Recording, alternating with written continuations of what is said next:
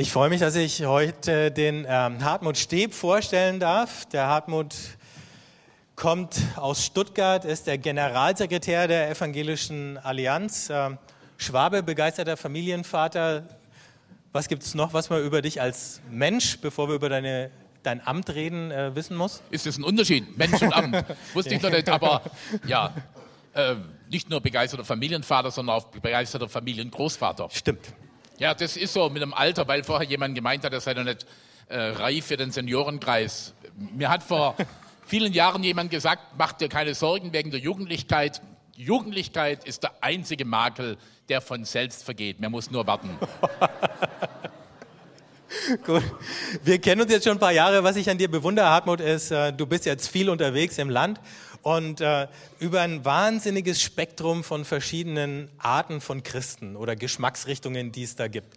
Ähm, und mit all denen überhaupt reden zu können, von denen akzeptiert zu werden oder die unter diesem Dach der Allianz zu versammeln, ist eine Wahnsinnsaufgabe. Äh, wie fühlt man sich so dabei? Ja, ist ja ganz einfach. Das ist so wie in einer Familie. Vielleicht ist deshalb äh, die Sache in der Familie ganz gut gewesen. Schon bei mir zu Hause als Kind, wo wir sechs Geschwister waren. Das war dann ganz schön. Als Jüngster wurde man nicht nur von den Eltern, sondern auch von den fünf älteren Geschwistern erzogen. Und ähm, das ist eine gute Frustrationstoleranzschule, die man da mitmacht. Und äh, jetzt in der eigenen Familie mache ich das auch wieder mit, weil niemand erzieht einen ja so gut wie die eigenen Kinder.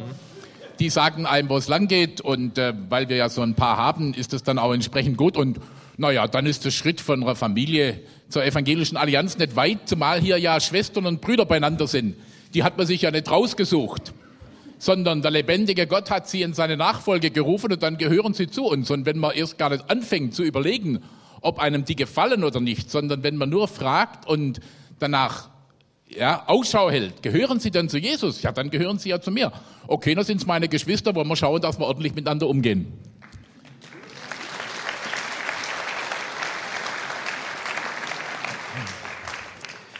Jetzt hören wir, dass die Evangelische Allianz eine große Familie ist. Die Arbeit der Evangelischen Allianz in Deutschland, deren Generalsekretär du bist. Was äh, muss man sich darunter vorstellen für alle, die jetzt sagen, das ist mir noch gar nicht so klar?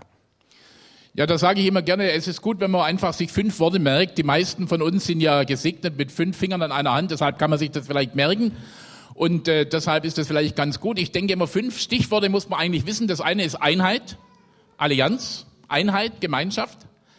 Das zweite ist Gebet. Das haben wir in dieser Woche, braucht man gar nicht so sehr viel dazu sagen. Das dritte ist Bibel. Die Bibel ist die verbindliche Grundlage für die Lehre in der Gemeinde Jesu und für das Leben des einzelnen Christen und deshalb die Orientierung auf die Bibel. Das vierte ist die Evangelisation. Die Einheit und dass wir uns untereinander vertragen, hat ja keinen Selbstzweck. Das ist zwar schön, wenn wir nicht miteinander streiten. Aber Jesus hat um die Einheit seiner Jünger gebetet, damit die Welt glaube, du habest mich gesandt. Deshalb ist die evangelistische, missionarische Herausforderung unsere gemeinsame Aufgabe. Übrigens, wenn wir uns darauf konzentrieren, haben wir gar nicht mehr so viel Zeit, um miteinander zu streiten. Und das ist auch ganz hilfreich. Und das fünfte ist die gesellschaftliche Herausforderung. Und da war ich natürlich gerade begeistert von dieser ähm, Arbeit hier jetzt zu hören. Vom Armin hätte ich das gewusst, hätte ich natürlich vom Armin Leitungskreis aus Deutschland, dem deutschen Arbeitskreis, Grüße mitgebracht. Denn da war ich diese Woche auch so zwischendurch. Man kann ja nicht nur Gebetswoche haben, man muss zwischendurch auch noch ein paar andere Sachen machen. Und ähm, ja, die gesellschaftliche Verantwortung ist uns in die Wiege gelegt, weil ich glaube, wir müssen als Christen auch in dieser Welt Licht und Salz sein. Ob das jetzt in der Flüchtlingsproblematik ist, und ich bin froh, dass wir seit Jahren diesen Arbeitskreis für Migration und Integration haben, der sich der Herausforderung stellt. Aber das ist ein ganz, ganz weites Feld von der Micha-Initiative, gemeinsam gegen Armut weltweit, über die Fragen des Lebensrechts und der Familienpolitik in unserem Land, bis hin eben zu Fragen Migration, Integration, die Herausforderung des Islam, aber bis hin zum Perspektivforum Behinderung. Ich weiß nicht, ob Sie das schon wussten, dass auch die Evangelische Allianz dafür einen Arbeitskreis hat, weil wir sagen, wir möchten wirklich auch hier integral wirken und mit den Blick dafür schärfen, auch für die Menschen, die eben jetzt, die man so als nicht ähm, ja, als behindert bezeichnet, wobei das mit den Begriffen, das merken wir bei den Ausländern, das merken wir bei den Flüchtlingen. Begriffe sind immer schwierig. Wir wollen einfach alle Menschen gleichgültig, wie sie nun ihre persönliche Lebens, wie ihre persönliche Lebensumwelt und ihre Lebensmöglichkeiten sind, gleichwertig als Würde als würdige Menschen von Gott gewollt, von Gott bejaht, von Gott geliebt ansehen. Und deshalb habe ich hier auch so ein paar äh, Dinge hier und hinten ein ähm, kleiner Tisch, wo ich das alles aufgestellt habe, wo Sie einfach mal ein paar Sachen mitnehmen können, die Sie vielleicht nicht wissen. Vielleicht darf ich auf eins besonders hinweisen, wenn Sie sagen, na ja, das wusste ich jetzt auch noch gar nicht, dass die Allianz so viel macht. Wir haben so einen kleinen Prospekt neu jetzt rausgebracht. Ich bin dabei. Freundeskreis der Allianz, wo so einiges drinsteht, wo man dann auch einiges bestellen kann, damit man auch während des Jahres miteinander verbunden bleiben kann. Denn vielleicht darf ich das noch sagen, ja. äh, Peter. Obla. Klar. Das ist mir eigentlich besonders wichtig, dass wir uns deutlich machen, die Allianz ist nicht gegründet worden als Allianz Gebetswochenveranstaltungsverein. Dass sie das auch tut, ist eine Sache. Aber sie ist gegründet worden aus der tiefen Sehnsucht von Menschen, dass sie gesagt haben, das kann doch nicht sein, dass die Christen hauptsächlich damit beschäftigt sind, sich gegenseitig das Leben schwer zu machen und miteinander zu streiten wegen ihrer unterschiedlichen Erkenntnisse, sondern wir möchten doch mal wissen, ob uns nicht mehr eint, als uns trennt. Und deshalb kann es nicht sein, dass wir zwar sagen, in der Allianz-Gebetswoche sind wir eins und sonst macht jeder seins, sondern dass wir miteinander auch diese Einheit im Jahr hindurch leben, im gemeinsamen Gebet, im gemeinsamen Hören auf das Wort Gottes, in der gemeinsamen missionarischen Herausforderung und in den ganzen gesellschaftlichen Herausforderungen, die sich in Hülle und Fülle stellen. Vielen Dank für diesen Überblick. Machst du gleich weiter? Dann bete ich für dich. Ich würde gern für den Hartmut beten, bevor er uns dann die Predigt hält. Jesus, danke für die Arbeit der Evangelischen Allianz, die der Hartmut hier repräsentiert, für alles, was er in diesen letzten Jahren da an Herzblut, an Zeit und Kraft investiert hat. Und wir bitten dich um deinen Segen. Wir bitten dich auch für ihn persönlich jetzt, dass du ihn erfrischst und dass du ihn mit deinem Geist salbst, wenn er zu uns spricht. Und dass du uns die Herzen und die Ohren aufmachst. Amen.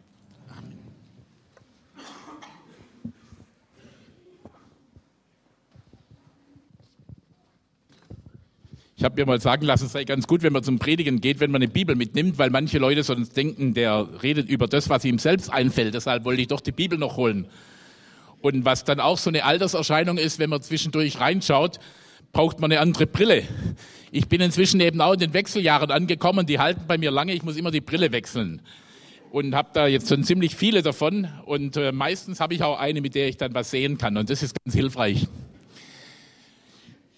Das ist übrigens so ein Punkt bei der Frage der Behinderung. Ich sage immer, ich bin auch behindert, ne? ich brauche eine Brille. Ich kann ja ohne Brille schlecht ähm, Auto fahren und äh, auch die Menschen schlecht ähm, sehen und deshalb ist es doch ganz gut, wenn man solche Dinge auch hat. Und haben wir vorher schon ein bisschen was von Evangelischer Allianz gesagt und ich möchte Sie doch noch teilhaben lassen an meinem persönlichen Allianzgebetswochenspiel. Also Spiel ist natürlich völlig falsch, aber ich habe natürlich das Riesenvorrecht, das Sie leider alle nicht haben, dass man nämlich eben durch das Land reisen kann und an verschiedenen Orten Gebetswochen, Veranstaltungen besuchen kann. Ich würde Sie ja gerne mal mitnehmen, weil das wirklich bereichend, aber ich weiß jetzt nicht, ob es sich lohnt, dass wir so einen Sonderzug mal machen und dann durch Deutschland fahren, aber das wäre sicherlich spannend. Aber ich denke irgendwie, ich möchte Ihnen was davon rübergeben, von der Vielfalt dessen und naja, man kann es dann eben in der apostolischen Art und Weise machen.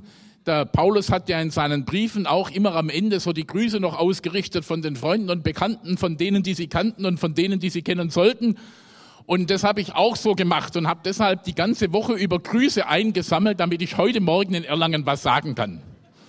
Und da möchte ich Sie ganz herzlich grüßen von einer kleinen landeskirchlichen Gemeinde, die am Sonntagmorgen, letzten Sonntagmorgen in Ölbronn den, die Allianzgebetswoche eröffnet hat. Das ist so an der schwäbisch-badischen Grenze. Ich weiß nicht, ob Sie wissen, dass sowas gibt, aber klar, also die Badener und die Württemberger, die haben es ja so ähnlich wie die Franken und die Bayern. Die sind sich immer einig, nur wollen, geben sie es nicht zu.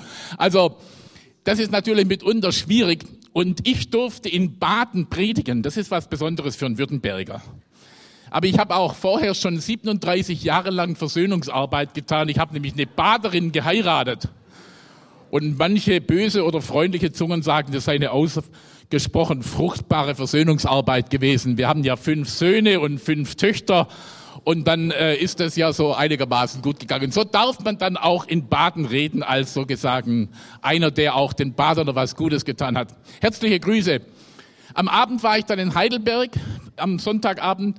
Auch da herzliche Grüße. Ich war am Montag dann in Möglingen, das ist eine kleine Stadt bei Ludwigsburg im Großraum Stuttgart noch. Wir mussten dann zwischendurch mal in Württemberg ganz kurz die Beine wieder aufstellen. Da durfte ich in Möglingen sein. Herzliche Grüße aus Möglingen. Dann ging es am Dienstag nach Bad Dürkheim in der Pfalz. Auch da natürlich jetzt herzliche Grüße und dann weiter tagsüber in Wetzlar beim Armin-Arbeitskreis und am Abend dann in Plettenberg im Sauerland. Am Donnerstag war ich dann in Wuppertal. Da hatten wir einen besonderen Abend. Da hatten wir den, oder die Wuppertaler Allianz hatte den Volker Kauder eingeladen, den Fraktionsvorsitzenden CDU-CSU-Bundestagsfraktion, um über das Thema der Religionsfreiheit zu reden. Das war auch ein sehr eindrucksvoller, wenn auch ein sehr besonderer Allianz-Gebetsabend. Dann ging es weiter, wenn man so ganz langsam eben von der Pfalz dann hochkommt, über Sauerland, Wuppertal. Dann war ich in Nordhorn am Freitag. Und am Samstag bin ich dann so langsam wieder zurückgefahren. Nach einigen Besprechungen, die ich auch dort noch hatte, bin ich dann gestern Abend noch in Frankenthal in der Pfalz gewesen und heute Morgen jetzt in Erlangen. Also herzliche Grüße von all den Orten und von den Christen. Und damit Sie so ein bisschen spüren, außer Erlangen gibt es auch noch ein paar Christen an anderen Orten. Und wenn Sie jetzt noch mitmachen und mir noch mal Grüße mitgeben, denn für mich ist die Allianzgebetswoche natürlich noch nicht zu Ende, es ist ja erst Sonntagvormittag. Ich darf heute Nachmittag noch in Tiersheim sein, im Fichtelgebirge und dort noch einmal reden und dann vielleicht auch Grüße von Erlangen mitnehmen. Wenn Sie sagen, lieber nicht, also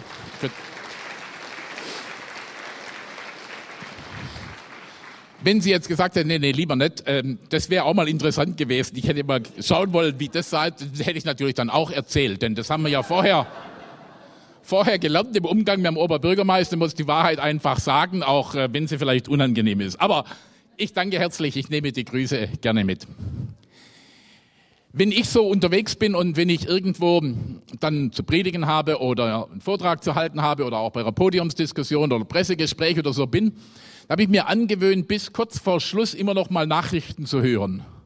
Denn man muss ja nicht nur wissen, was man den Menschen sagen will, sondern man muss ja auch wissen, in welcher Situation man die Menschen gerade antrifft. Und wenn man da sich nur zurückzieht in sein Studierzimmer, was wichtig ist, und in der persönlichen Stille aber nicht mehr weiß, was in der Welt los ist, dann kann das gefährlich sein. Deshalb habe ich natürlich immer wieder nochmal gehört in dieser Woche, ist der Bundespräsident noch im Amt? Ja. Also, habe nochmal gehört, ist wieder eine Koalition irgendwo zerbrochen, wenn der Pfalz ist und fast schon im Saarland, dann muss man da natürlich aufpassen. Natürlich muss man wissen, wie sieht's aus mit der europäischen Finanzkrise oder was immer das auch ist, was da sich abspielt, wo alle drüber reden und keiner was davon versteht. Entschuldigung, nee, stimmt natürlich nicht, verstehen viele was davon, aber also es geht ja ein bisschen einem über den Verstand. Bei vielen Menschen jedenfalls ist es bei mir so. Wenn Sie es verstehen, freue ich mich. Können Sie mir das nachher mal alles erklären? Und da muss man ja wissen, wo es lang geht. Aber dann gab es in diesen Wochen auch Nachrichten, von denen denke ich, dass sie für uns nochmal ganz besonders wichtig sind. Wenn wir heute Morgen zusammengekommen sind, jetzt zum Gottesdienst in großer Freiheit und im Frieden und im Wohlstand und mit großer Freude, dann ist das ja das eine. Und darüber können wir nur freuen und dankbar dafür sein. Und ich wünschte, dass wir Christen wieder entdecken, welches Vorrecht es ist, dass wir Christ sein können mitten in der Freiheit und im Frieden und in diesen gesicherten Verhältnissen, in denen wir leben. Auch wenn wir Deutschen ja inzwischen Weltmeister im Klagen sind, aber wir klagen ja doch auf relativ hohem Niveau. Das kann man, glaube ich, schon so sagen. Aber es gibt ja Christen in anderen Regionen dieser Welt und das haben wir in diesen Tagen ja auch in den Nachrichten vernommen. Wenn die morgens zum Gottesdienst gehen, wissen sie nicht, ob sie am Nachmittag wieder nach Hause kommen.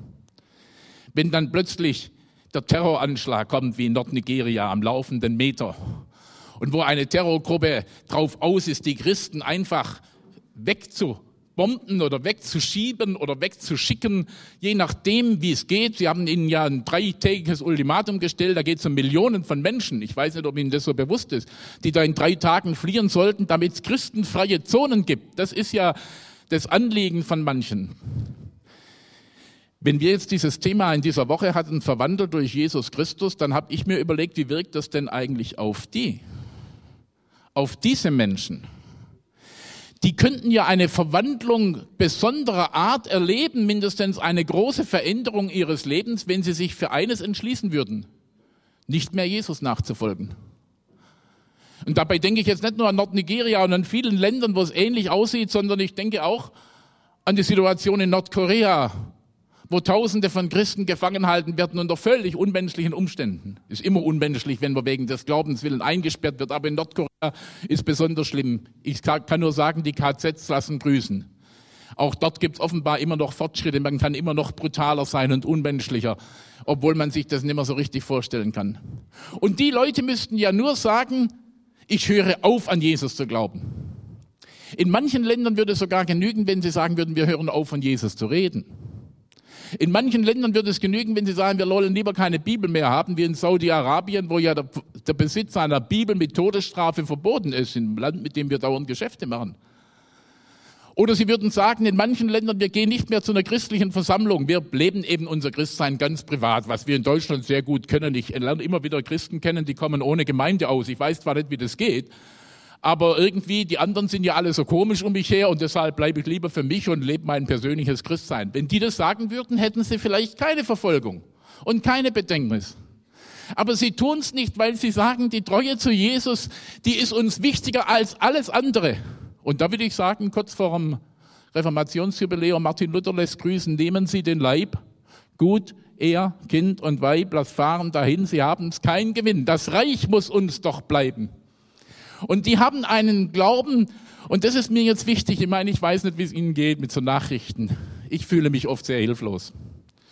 Natürlich können wir beten. Und das wollen wir auch tun. Und das sollten wir viel, viel mehr tun. Wir sollten täglich beten für die Christen, die in Bedrängnis und Verfolgung ihr Leben riskieren um des Glaubens willen. Und natürlich können wir unsere Stimme erheben. Und ich bin dankbar, dass inzwischen auch Politiker und Medienleute durchaus ihre Stimme erheben und das ihnen Mögliche tun. Mindestens viele und einige. Und das ist wirklich schön, auch übrigens aus verschiedenen Parteien. Und das ist gut so. Aber mir ist jetzt eigentlich wichtig, dass diese Nachrichten, die da durchgingen, dass das bei uns etwas verändert. Dass das ein Weckruf für uns wird, dass wir nochmal neu überlegen, wenn denen der Glaube an Jesus so wichtig ist. Wie wichtig ist uns eigentlich der Glaube an Jesus? Würden wir auch alles geben? Und deshalb wünsche ich mir eigentlich, dass solche Nachrichten, und ich möchte das sagen, ganz bewusst in der Allianz Gebetswoche zu einem Weckruf für die Gemeinde Jesu in unserem Land ist. Dass wir selbst uns wieder klar darüber werden, was haben wir denn an Jesus? Warum glauben wir denn eigentlich? Und warum geben wir tatsächlich alles andere dran, wenn es darum geht, die Sache Jesu zu verfolgen? Geben wir alles andere dran? Oder was ist uns sonst alles wichtig im Leben? Ich glaube, wenn die Christen wirklich Christen wären, würde es in unserem Land anders aussehen. Wir müssen, wir müssen gar nicht klagen über die schlimmen Zustände, sondern wir müssen klagen über uns selbst dass wir so wenig den Glauben ernst nehmen. Jetzt weiß ich natürlich, wenn wir so zusammen sind und hier sind ja nun die Frommen versammelt in Erlangen und vielleicht trete ich Ihnen jetzt zu nahe und dann denken Sie, der spricht eben irgendwie so ein bisschen schwäbischen Blödsinn. Ich denke, das ist wirklich das Problem. Und da rede ich vor allem zu mir. Ist mein Glaube eigentlich so? Würde ich alles dran geben? Was bedeutet das eigentlich für mich? Verwandelt durch Jesus Christus. Verwandelt durch Jesus Christus war das Thema in dieser Woche. Und es ist mir wichtig, dass wir das nochmal neu festhalten. Was haben wir denn eigentlich an Jesus? Um was geht's denn eigentlich? Und ich glaube, dass wir Christen wieder eine neue Vergewisserung unseres Glaubens brauchen. Innerlich, dass wir selbst wissen, was wir glauben und dann auch, dass wir das vom Glauben her in die Tat umsetzen. Und dann haben wir heute ja zum Schluss dieser Gebetswoche in Text aus der Offenbarung 3, Vers 21 nur den einen Vers, der uns da gegeben ist. Offenbarung 3, 21, dort steht, wer überwindet, dem will ich geben, mit mir auf meinem Thron zu sitzen, wie auch ich überwunden habe und mich gesetzt habe mit meinem Vater auf seinen Thron. Jesus sitzt auf dem Thron Gottes. Und Jesus möchte für uns nichts weniger, als dass wir auch mit ihm auf dem Thron Gottes sitzen. Und wenn Sie jetzt gemerkt haben, dass ich ein bisschen langsamer geworden bin in der Sprache, dann eigentlich deshalb, weil ich erstens möchte, dass wir das wirklich mal verstehen in seiner Dimension. Ach, verstehen ist wahrscheinlich übertrieben. dass wir ein bisschen davon ahnen, von dem, was Gott eigentlich für uns vorhat. Und man kann es ja sich eigentlich gar nicht vorstellen, dass der lebendige Gott, der diese ganze Welt geschaffen hat, dass der das wirklich will. Dass er dich und mich auf seinem Thron haben möchte.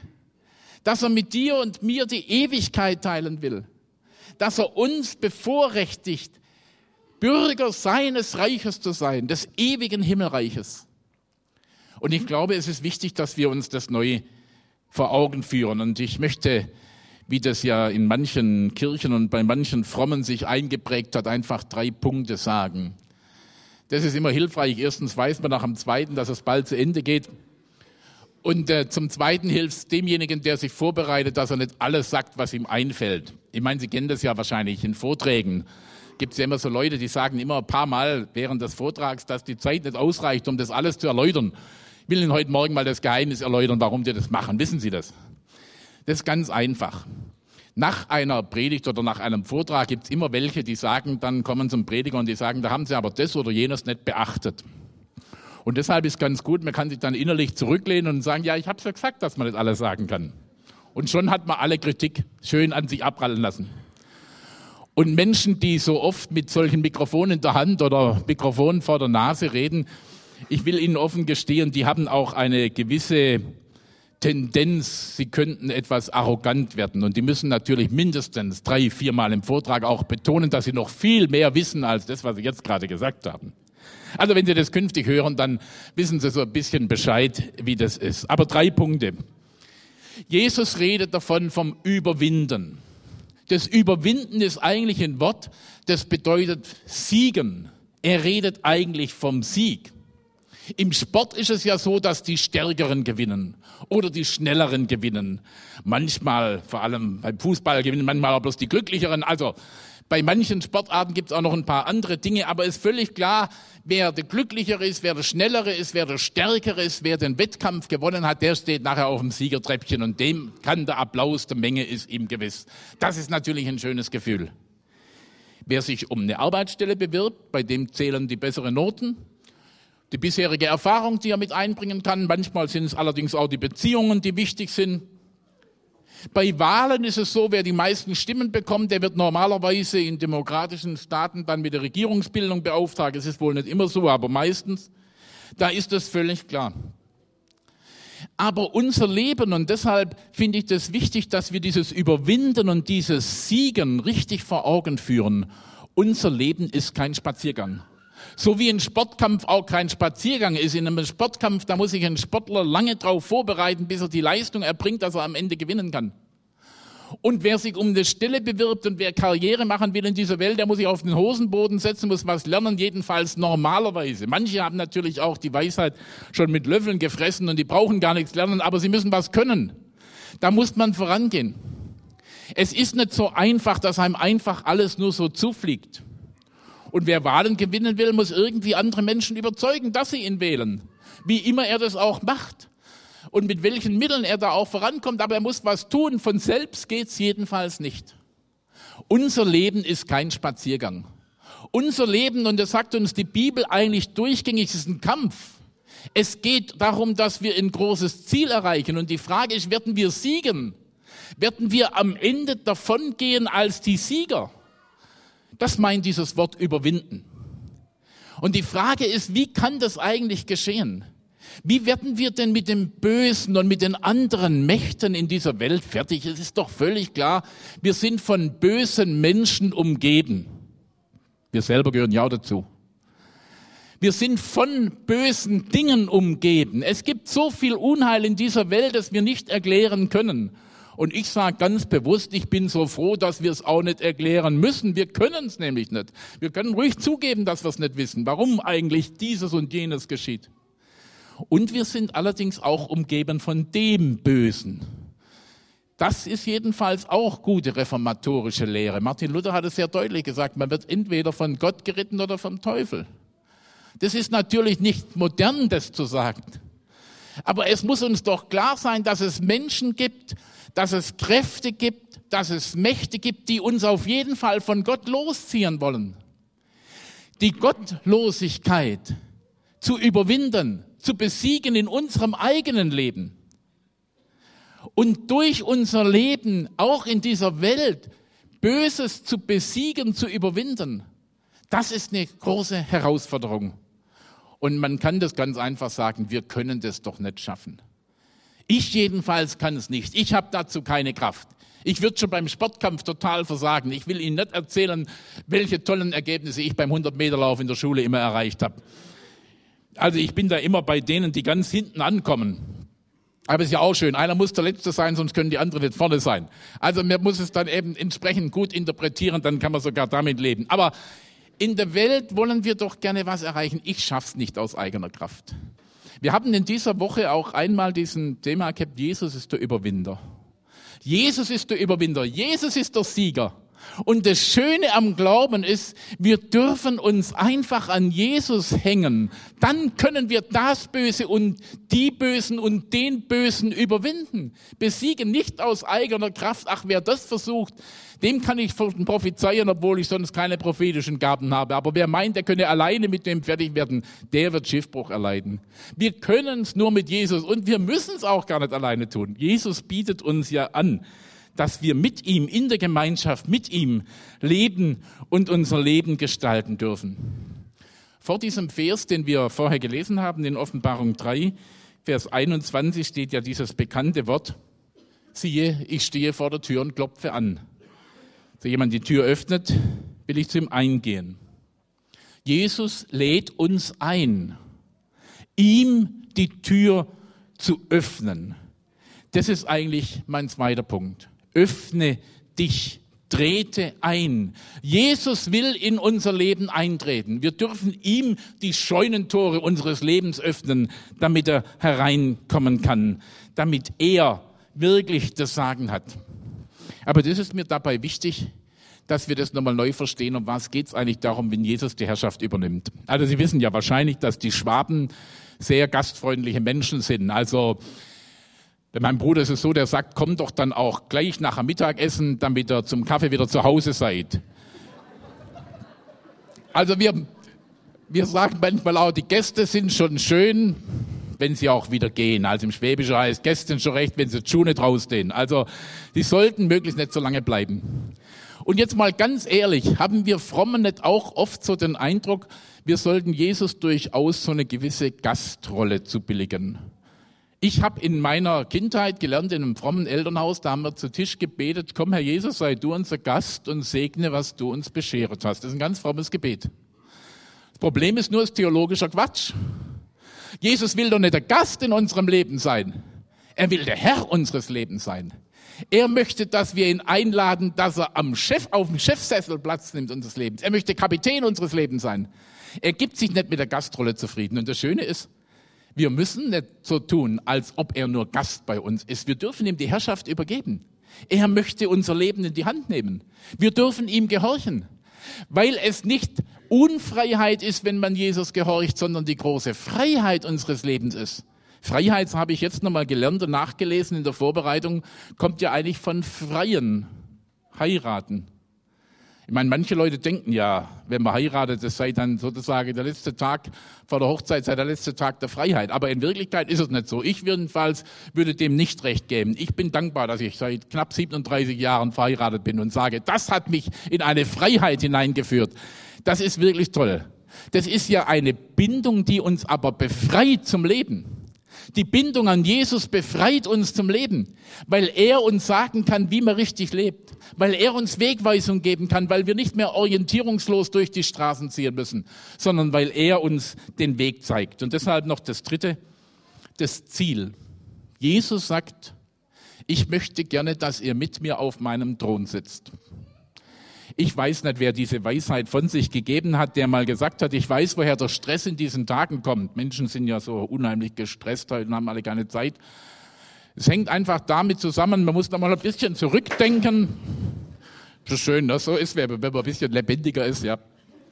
Meine Frau sagt schon immer, ich soll nicht so rumhammeln beim Predigen. Also, jetzt kann ich aber wieder was Nettes erzählen. Ich glaube, ich brauche es nimmer. Vielleicht ist es am besten, ja genau. Das Einzige, was wichtig ist, ist die Uhr. Also, Jetzt habe ich mich aber doch selber kräftig durcheinander gebracht. Das ist, ist, ist doch richtig klasse, aber so ist es im Leben. Also, wir waren gerade, man muss nochmal zurückdenken. Früher, so sagt man, hatten die Leute 40 Jahre Zeit, Lebenszeit und die Ewigkeit. Heute haben wir nur noch 100 Jahre und das soll alles reinpassen. Wenn wir all das vom Leben erwarten, was das Leben oft gar nicht bringen kann, und wenn wir das Leben mit all unseren Sehnsüchten überfrachten, ist es kein Wunder, dass wir in Stress kommen, zumal wir ja nie wissen, wann es aufhört. Sondern wir dürfen und wir brauchen neu die Dimension der Ewigkeit. Liebe Freunde, es geht darum, dass wir mitkommen an Jesus, zu, mit Jesus zu seinem Ziel. Er möchte uns in der ewigen Herrlichkeit haben. Ich lebe unwahrscheinlich gerne und lebensfroh. Und ich finde es ein Riesengeschenk, dass wir leben dürfen. Und da könnte man jetzt natürlich auch stundenlang drüber reden, wie herrlich das ist. Was hat Gott da sich ausgedacht? Schon allein wie er den Menschen konstruiert hat, ist ja eine wahre Fabrik, was wir da mit uns rumtragen. Schon allein im Stoffwechselaustausch und weiß was ich was alles. Ist ja fantastisch. Es ist wirklich klasse. Wie schön wird es erst noch sein, wenn Gott dann in der Ewigkeit mit uns gemeinsam und wir mit ihm in der Ewigkeit leben dürfen. Wenn wir die Ewigkeitsdimension aus dem Auge verlieren, dann kommen wir auch mit dem Leben nicht mehr zurecht. Wir brauchen die Ewigkeitsdimension. Und nun sagen ja manche, gut, davon kann man aber nicht so gut reden. Also vielleicht eignet sich das ja noch für Kirchen und Gottesdienste, für Hauskreise und Bibelstunden. Aber wie soll man eigentlich in der Welt von der Ewigkeit reden? Ich habe äh, jetzt mitgekriegt, es gibt eine Internetseite, ich weiß ja nicht, wer von Ihnen so im Internet zu Hause ist, so ein bisschen. Ne? Zu sehr sollte man nicht zu Hause sein, aber man muss schon ein bisschen wissen, was läuft. Da gibt es jetzt eine Seite, die heißt Weltuntergang 2012. Weil der Maya-Kalender eine neue Zeitrechnung angibt, rechnen Menschen damit, dass am 21. Dezember 2012 die Welt untergeht. Immerhin haben sich schon über 50.000 eingetragen und gesagt, wir sind der Auffassung, das stimmt. Jetzt lasst uns das doch als wunderbare Vorlage nehmen, in diesem Jahr mit Menschen über die Ewigkeit zu reden. Glauben wir denn das?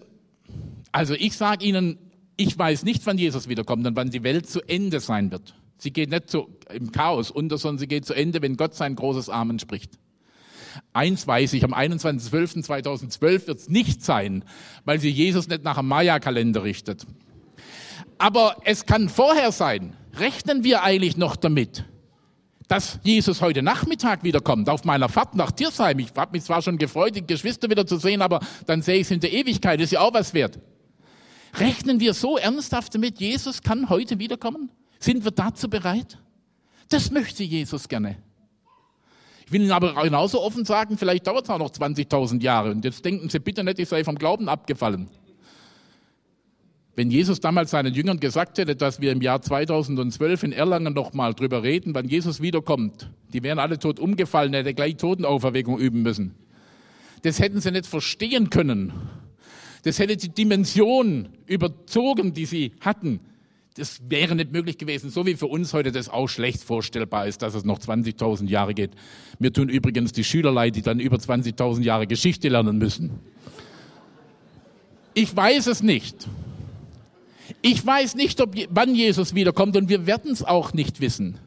Aber Jesus möchte, dass wir in der Naherwartung leben, das heißt, dass wir persönlich bereit sind. Er möchte uns mitnehmen auf seinen Thron. Und wir können heute von der Ewigkeit reden, das ist ein Thema, auch in der Öffentlichkeit. Lasst uns doch davon reden, dass wir eine ewige Hoffnung haben, eine ewige Hoffnung auf die Herrlichkeit. Darauf gehen wir zu. Und vielleicht diesen ganz kurzen letzten Gedanken dazu. Dieses Wissen um die Ewigkeit, die macht nicht untüchtig in dieser Zeit.